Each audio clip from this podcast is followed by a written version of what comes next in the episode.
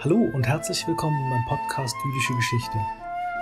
Im Folgenden präsentieren wir Ihnen einen Vortrag von Professor David Nürnberg von der University of Chicago zum Thema Islam and Judaism, the Past as Archive for the Future.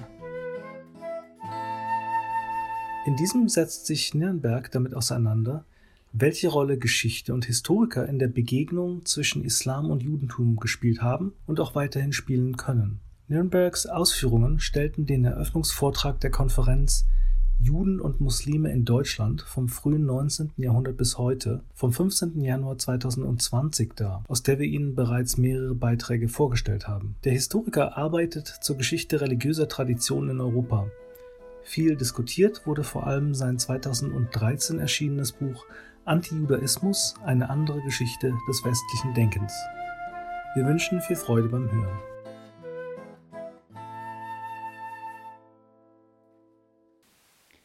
I went into history to study Moriscos, Mudéjars, Mozárabes, Marranos. That's just the M's. Words that nobody knows what they mean today. And I find myself in the very uncomfortable position of being asked today, as we are all asked today, to talk about many of the issues about our present moment. I think it's true that not a moment comes by when I'm not asked, not a day goes by when I'm not asked to opine about something I know nothing about. And sometimes these things are actually very um, important. So I'm thinking, for example, of uh, the work I was asked to do for Facebook um, on hate speech, on religious hate speech between not just Muslims, Christians, and Jews, but in the world today, and how their speech codes should be transformed in order to reflect that reality. I went to Menlo Park right after being in Spain researching a 15th century play on the Assumption of the Virgin Mary. What do these two things have to do with each other? Um, so I have never studied Muslims and Jews in 19th and 20th century Germany. And so instead of speaking about my specific research projects, I thought I would speak about this common problem we face of being asked to bring our expertise, our knowledge, which is often about things far away, into the problems of the troubled present.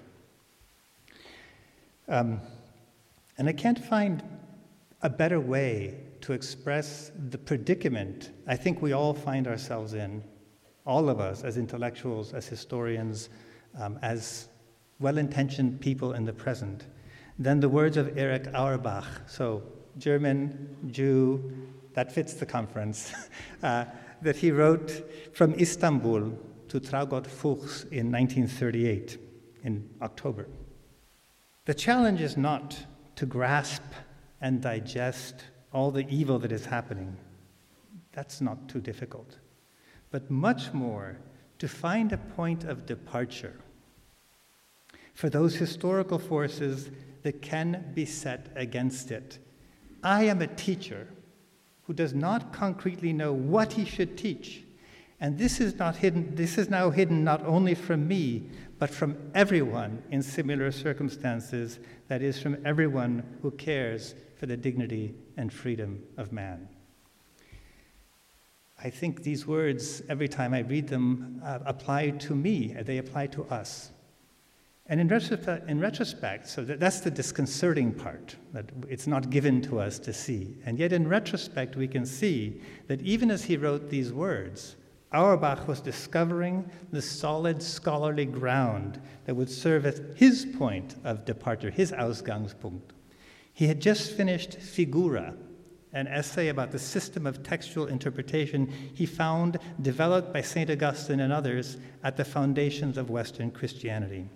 He called this system figural rather than allegorical. A quote from Figura Figural interpretation establishes a connection between two events or persons, the first of which signifies not only itself, but also the second, while the second encompasses or fulfills the first. The two poles of the figure are separate in time, but both, being real events or figures, are within time, within the stream of historical life. This sounds very abstract, very philosophical, and yet it turns out to be something of extreme importance for thinking about the relationship between Jews and Christians. Because out of this generative duality, this ongoing inclusion of Judaism and Christianity rather than replacement or excision of Israel in Christian history, according to Auerbach, there flowed the well springs of a specifically Western understanding of reality. And he published the results of his researches in 1946 as a monumental book called Mimesis, called in English, Mimesis, The Representation of Reality in Western Literature, a book which begins with Genesis and ends with Proust. I suppose that Auerbach could belong in a conference on Jews and Muslims in Germany on the tenuous ground that he was a German Jew finding refuge in a demographically Muslim land. Of course, he would fit with more justice in a conference on Christians and Jews, insofar as his project was in part a response to those, like the anti Semitic ideologue Alfred Rosenberg or the German Christian of the Nazi Christian movement of the Nazi era, who fantasized the perfection of the new dispensation through the elimination of the old. So I'll quote Alfred Rosenberg The Old Testament as a book of religious instruction must be abolished once and for all. With it will end the unsuccessful attempts of the last one and a half millennia to make us all spiritual Jews. But I invoke Auerbach here in a more general sense, not as a representative for a conference on Christian Jewish or Muslim Jewish um, studies. He serves as, as a sympathetic example of the desire that I suspect unites all of us in this room the desire to put our scholarly tools to the work of discovering in the past resources that can help us to, to digest all the evil that is happening and to nourish dignity, and freedom. So Auerbach is sympathetic, to me at least. But already I've stumbled upon a problem. Let me put it provocatively. From the point of view of many German Christians in the 1930s and 40s, Alfred Rosenberg was very sympathetic too, and also engaged in a project of putting scholarly tools to the work of discovering in the past resources with which to confront evil in his present. In his case, the evil was understood in terms of Judaization, and thereby to nourish the dignity and freedom of his fellow Germans. I have not seen the Amazon television series The Man in the High Castle, but if you've seen it, you know that it's about the Axis winning the campaign in North Africa, entering Istanbul, occupying North America, and it's an imagined history uh, of that. It's very popular on Amazon. If, that, if, if that had happened, then uh, in such an alternative future, mimesis would never have been completed, and Figura would only be remembered, if remembered at all, as an example of a malevolent Jewish polemic. More broadly, the mainstream scholarship on Christianity and its relationship to Judaism would presumably look much more like that of a Rosenberg or of the theologians that Susannah Heschel has written so much about than it does like the scholarship of today. So, my point is not the obvious and crude one so often made that, quote, history is written by the victors. My point, which is also rather obvious, is that the vast archives of the past contain many very different visions of Christianity, of Islam, and of Judaism, and of the relations between them. All of these visions are available to the historian, to the Auerbach, to the Rosenberg, to rediscover, to reinterpret, and to put to the service of whatever they think are the most pressing needs of their age.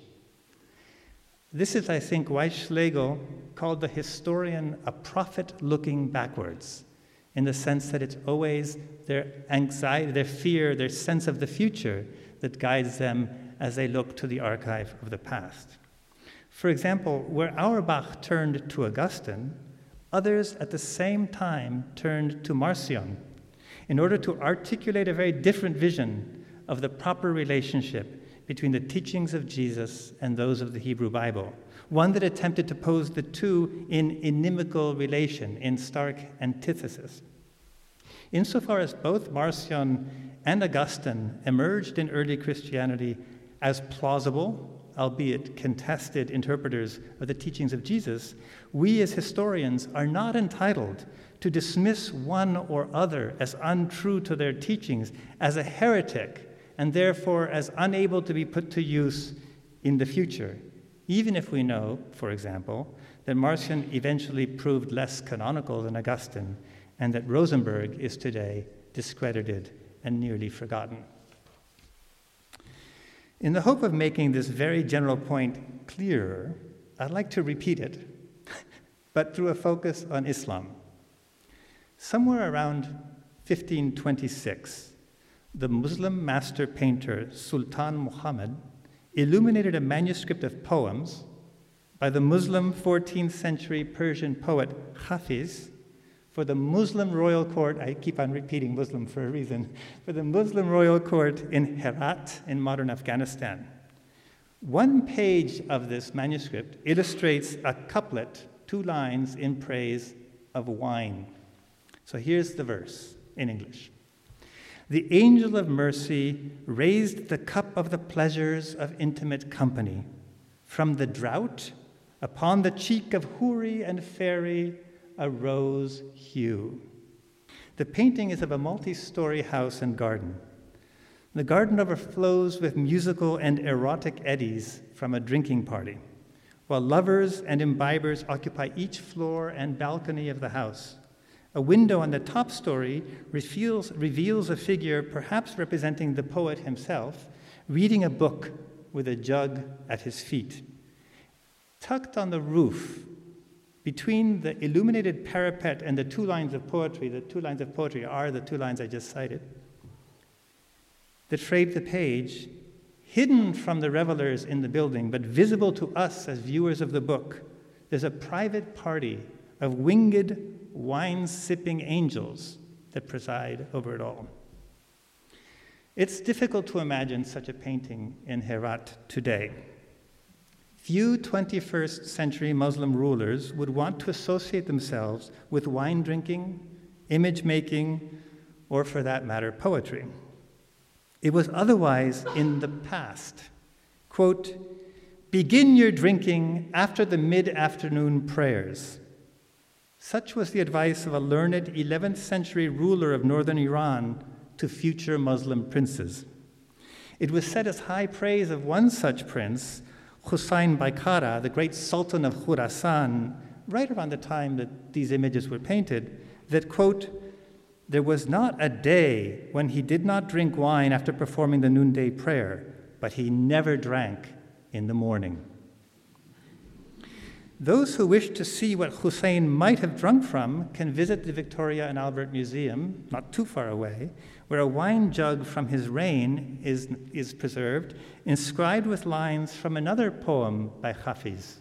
Here are the two lines The ascetic desired drink from the fountain of paradise, and Hafiz, the poet, from the wine cup. God's will between the two we shall see what is there. God's will between the two, twixt the two. God may distinguish between the two, but should we? Between Hafiz and ascetic, between royal wine cup and royal prayer, can we determine which practice is more godly or more or less Islamic? Among Muslims, no age has lacked discussion about what constitutes true Islam. Muhammad himself predicted the multiplicity in an early tradition. Quote, Those who were before you of the people of the book, by which he meant Jews and Christians, those who were before you of the people of the book became divided into 72 sects. And this community, my community, will be divided into 73 72 in hell and one in paradise. So, although in this prophetic saying, the decision between true and false Islamic communities is left to God on the day of judgment, There have always been many Muslim rulers, judges, scholars, and believers who have arrogated to themselves the power to judge what is true or normative, as we scholars of religion like to say. What is true Islam, with real consequences, of course, for the possibilities of life for Muslims and non Muslims alike. And the same is true, mutatis mutandis, in Christianity and in Judaism. Although in Judaism, perhaps slightly less true because Judaism never had, until recently, never had a power capable of enforcing those judgments. So the decision may seem easy. Prayer is Islamic, wine drinking is not. Poems in praise of martyrdom are more Islamic than those in praise of the pangs of love a man feels for a beautiful boy. And I'm only incorporating poems of Hafiz here, so just one poet, but the most popular poet uh, of Islam. The smashing of idols is Islamic, but not the making of art. The words of the Prophet, but not those of the philosopher. And yet, the past and present of Islam abound in examples that confound, even contradict, all of these easy classifications. I'll give you just one case uh, the case of art. The major, and I, I should, uh, I in English we call this a trigger warning. I should mention that I will display an image of the prophet. Uh, if, that, if, that, offends anyone, I will, it's, it's coming up shortly. There will actually be two images in this, in this talk. The major collections of hadith, of authoritative reports of teachings or actions attributed to the Prophet Muhammad and his earliest followers, seem clear that, quote, the most grievously tormented people among the inhabitants of hell will be the makers of images. He who makes an image will be punished by God on the day of resurrection until he breathes life into it, which he will not be able to do. So, the making of images here in this hadith is presented not only as idolatry, but also as an unpardonable rivalry with God, the only true creator. We have plenty of examples of the power of those ideas today.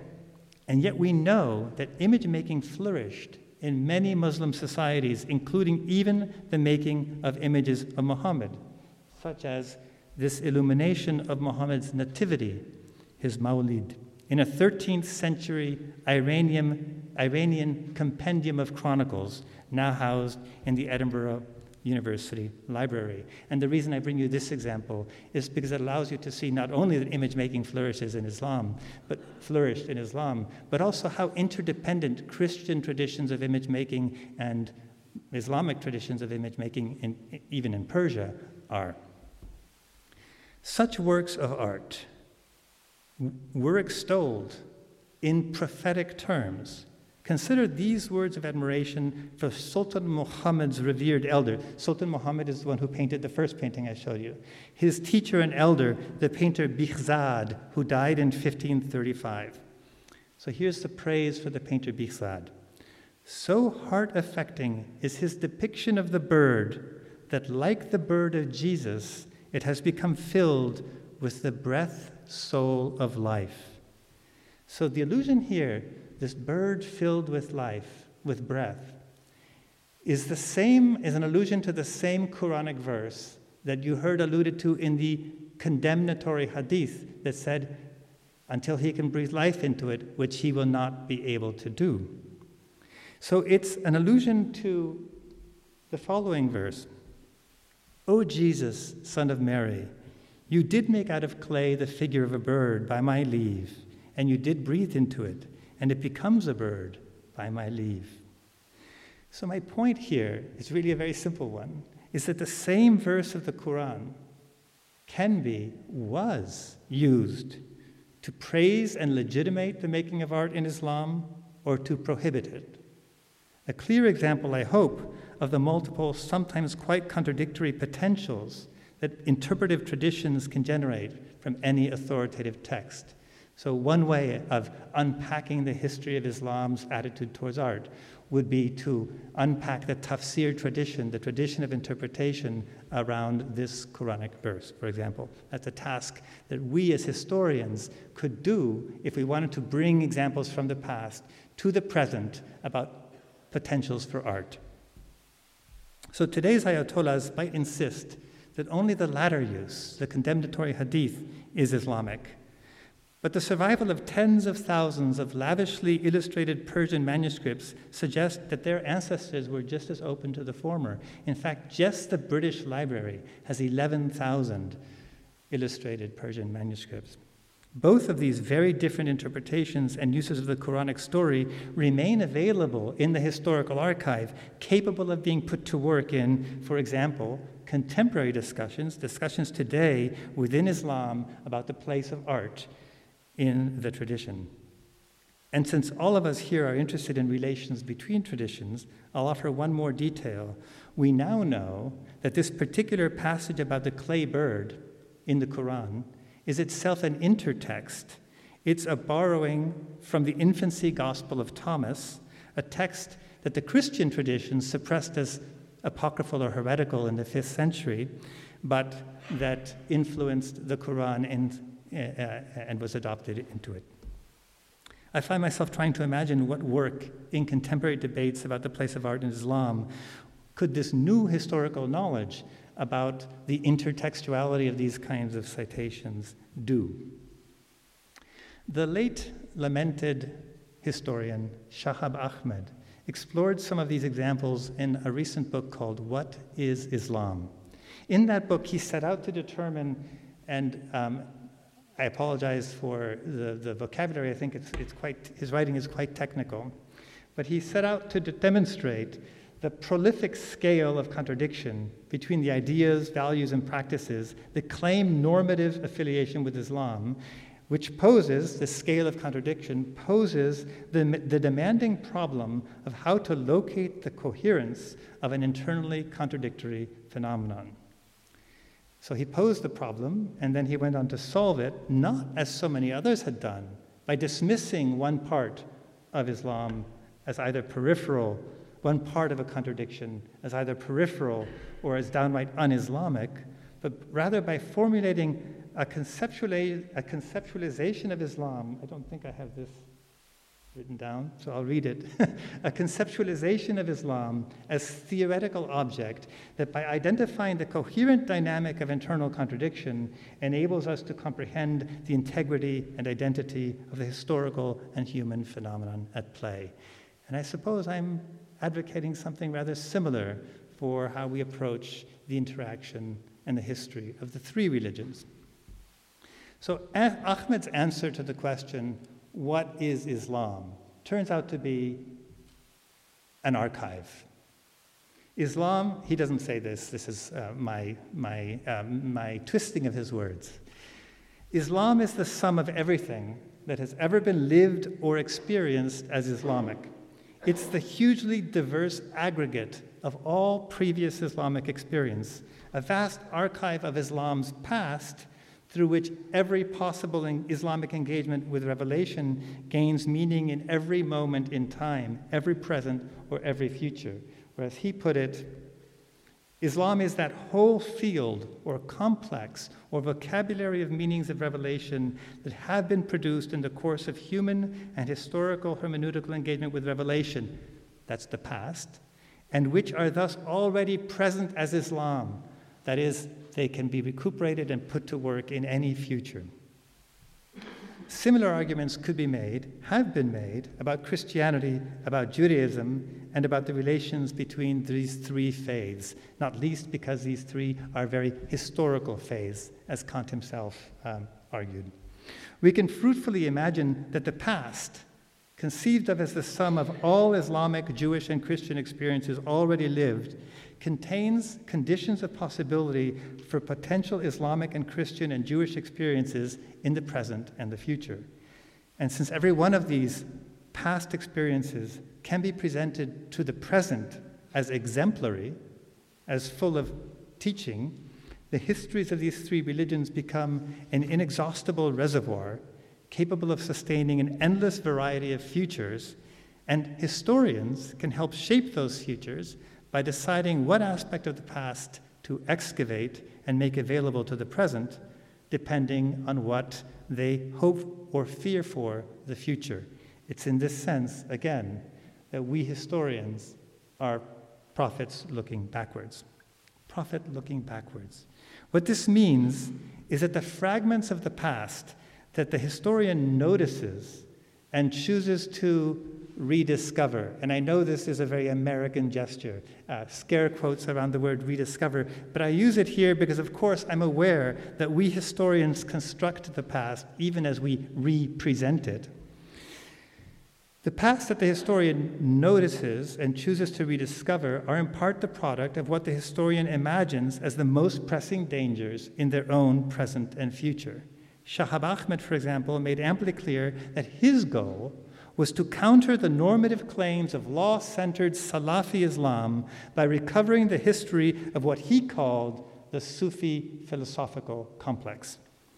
The Iranian scholar Abdul Karim Soroush was doing something similar during the time I spent with him at the Wissenschaftskolleg zu Berlin in 2004, when he explored the history of the exegesis of one Quranic verse, uh, Surah 3, Ayah 7, in order to expand the scope for interpretation and pluralism against an exegetical and political regime that he believed had become excessively restrictive.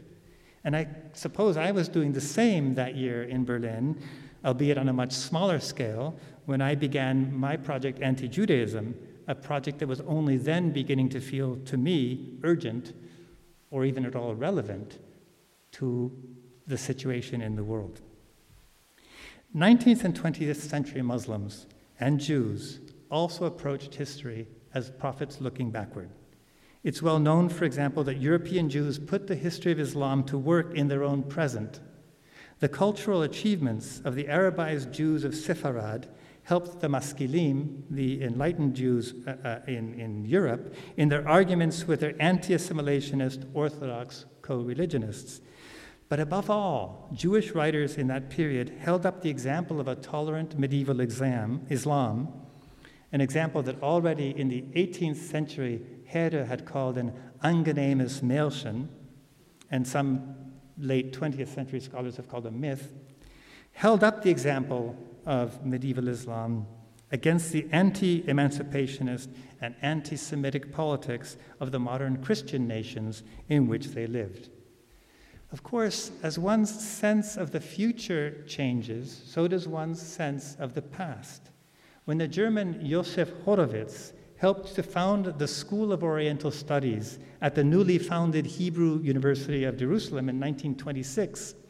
He launched its, as its first project a typical um, Maskilim um, European Jewish project on Islam, a massive concordance of early Arabic poetry, in part designed to show the values uh, and the aesthetics that united Judaism and Islam and to gain the scholarly goodwill of the Arab world.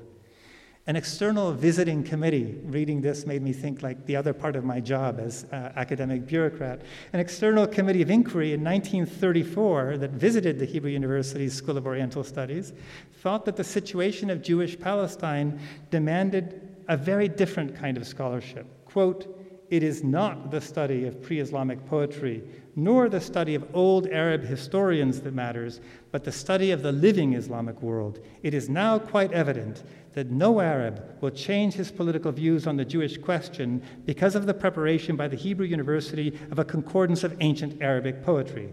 The school should begin the kind of practical work that is expected from a school of this kind. The concordance, by the way, continues to this day and is well past 1.5 million citations.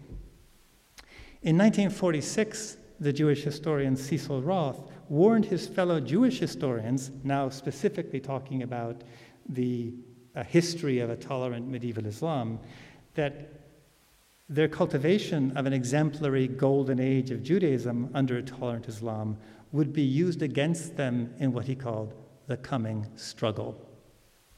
So, examples of how the moving past changes what we see in, in, the moving future changes what we see in the past. And indeed, those stories of the lost paradise of Al Andalus continue to play a role in the cultural politics of some Israelis, particularly those whose families immigrated from Muslim lands. With the settlement of European Jews in Palestine, it was increasingly Muslims who put the genre of a historical paradise lost al Firdaus al Mafkud to work. That historical theme achieved great power in the hands of those who, like Kurd Ali in the 1920s, enlisted the tolerance and civilization of these histories on behalf of Arab nationalism or Islamism. And that power is still evident in the Hamas, in Article 31 of the Hamas Charter of 1988. The Islamic resistance movement, I mean, I, will read it aloud, although I know you can all read better than I is a humanistic movement. Under the wing of Islam, it is possible for the followers of the three religions, Islam, Christianity, and Judaism, to coexist in peace and quiet with each other. Peace and quiet are not possible except under the wing of Islam. And here's where the historical comes in past and present history are the best witness to that. So, this interest of Jews and Muslims in the shifting, in the example of Al Andalus, and, and in the, the, increasing interest of Muslims in that history is one example of what I mean by Muslims rediscovering and Jews rediscovering and reinterpreting aspects of the historical archive in order to reimagine their relations with one another. Another example, perhaps more influential, is that of the Mufti of Jerusalem, Hajj Amin al Husseini. When in 1937 he published his pamphlet, Islam and the Jews, he too was a prophet looking backwards. It was presumably the danger to Islam that he perceived in the increasing number of Jews settling in Mandate Palestine that moved him to interpret particular strands of early Islamic history and put them to work in his present. And uh, I give you here one of those strands from uh, 13th century Persian history uh, which interprets the, this episode of the Banu of Muhammad defeating a Jewish tribe very, very differently than uh, Hajj Amin al Husseini will. But I, I, give it to you here just to remind you that even here there are multiple pasts available. So here's what, um, what the Hajj, uh, Hajj Amin al Husseini wrote in Islam and the Jews. The battle between the Jews and Islam began when Muhammad fled from Mecca to Medina. In those days, the Jewish methods were exactly the same as they are today. The verses of the Quran and the Hadith assert that the Jews were Islam's most bitter enemy and, moreover, try to destroy it. So, simply by setting a history like this, uh, side by side, a 13th century history like this, side by side with, uh, with the history of Hajj al Husseini, one could begin to open alternative possibilities. So I cited just now from the 1938 German edition because that was an early salvo in what became a collaboration between the Mufti and the National Socialists, a collaboration that led to the Mufti's move to Berlin in 1941 and to the establishment of the Islamic Central Institute there, an institute whose work, like that of the Christian institutes studied by Susannah Heschel and others, was dedicated to re excavating the archive of Islam's relations with Judaism to be put to use in what the Mufti perceived as present need. I conclude with these examples in order to remind us of some still obvious points. I know nothing I've said today is not obvious, but in times of trouble, sometimes it's important to remind ourselves of the obvious. First, the visions we seek to discover in the past in order to offer as examples to the present are never uncontested. The prolific scale of contradiction that awaits us in the past, as in every present, means that for every exemplary history we can recover, we can also usually recover something like its opposite. So, in my own work, I've been going to some of these episodes in early Islamic history and trying to see the work to which they were put in imagining relations between Muslims and Jews. And I find figures like Safiya, the wife, the Jewish wife of the Prophet, who, uh, who was conquered when Muhammad conquered Khaybar, so a different Jewish tribe than the Banu Nadir. And I see her being put both to the work of arguing, and this is across time from the 8th century to the 18th, of arguing that Jewish converts to Islam cannot be incorporated into Islam, and of arguing that they make absolutely the best converts to Islam and are the true synthesis of Islam and Judaism.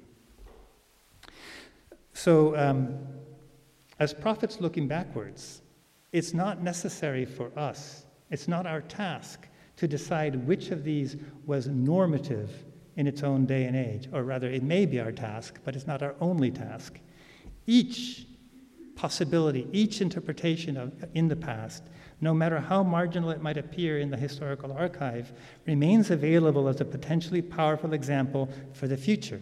And in this sense, I agree with another German Jew, Walter Benjamin, who wrote in 1914 The elements of the end condition are not present as formless tendencies of progress, but instead are embedded in every present as endangered, condemned, and ridiculed creations and ideas. Nor should we fear that the resources of that historical archive are limited.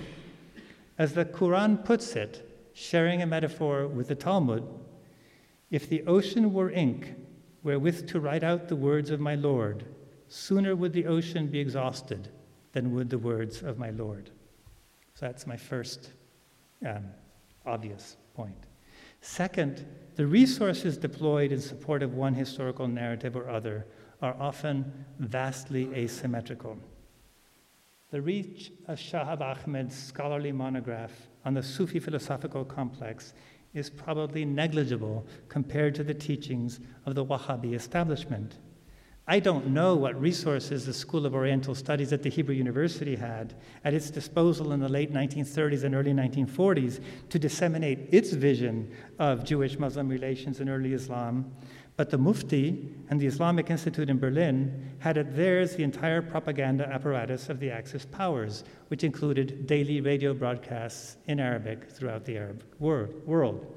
I haven't yet had the opportunity to read Matthias Küntzel's Nazis und der Nahe Osten, which just appeared, but from the advanced material, I gather his argument, like those of other scholars such as Jeffrey Herf, is that the, this effort this war effort played an important role in shaping modern Muslim views of the Jews. Often it feels as if our own scholarly words amount to no more than a tiny breath in the midst of a hurricane. At such times, it's good to remind ourselves that Judaism, Christianity, and Islam have themselves been constantly transformed by historically and philologically argued reinterpretations of their archive. Since I'm in Germany, I offer the historical example of the, uh, the example of the historical hermeneutics of the Protestant Reformation and its heirs as an example of how powerful that transformation can be. It's not given to us to know what teachings will move the future, nor eh, which teachings will come to be thought of as true. So these are only a few of the many anxieties and questions and doubts that assail me as I work on my own offering for our current predicament, which is taking the form of a narrative history of the three religions from their origins to the present in order to show how they were always formed and are always transformed by thinking about each other. I'm sure that you too have plenty of questions and doubts as you undertake your own projects. Much in our troubled world is hidden, as Auerbach wrote, from everyone who cares for the dignity and freedom of the human. And yet, it's all the more important to persevere and to offer our teachings to that world, our teachings as scholars. For as the Quran teaches, and forgive me if my talk is beginning to sound more like a khutbah, a Devar Torah, or a sermon than a scholarly talk, but as the Quran teaches, to each among you we have prescribed a law and an open way. If God had so willed, he would have made you a single people, but his plan is to test you in what he has given you. So strive as in a race. And so I urge us all in the next couple of days to strive as in a race, to put our scholarship to the work of the humanity that we aspire to. Thank you.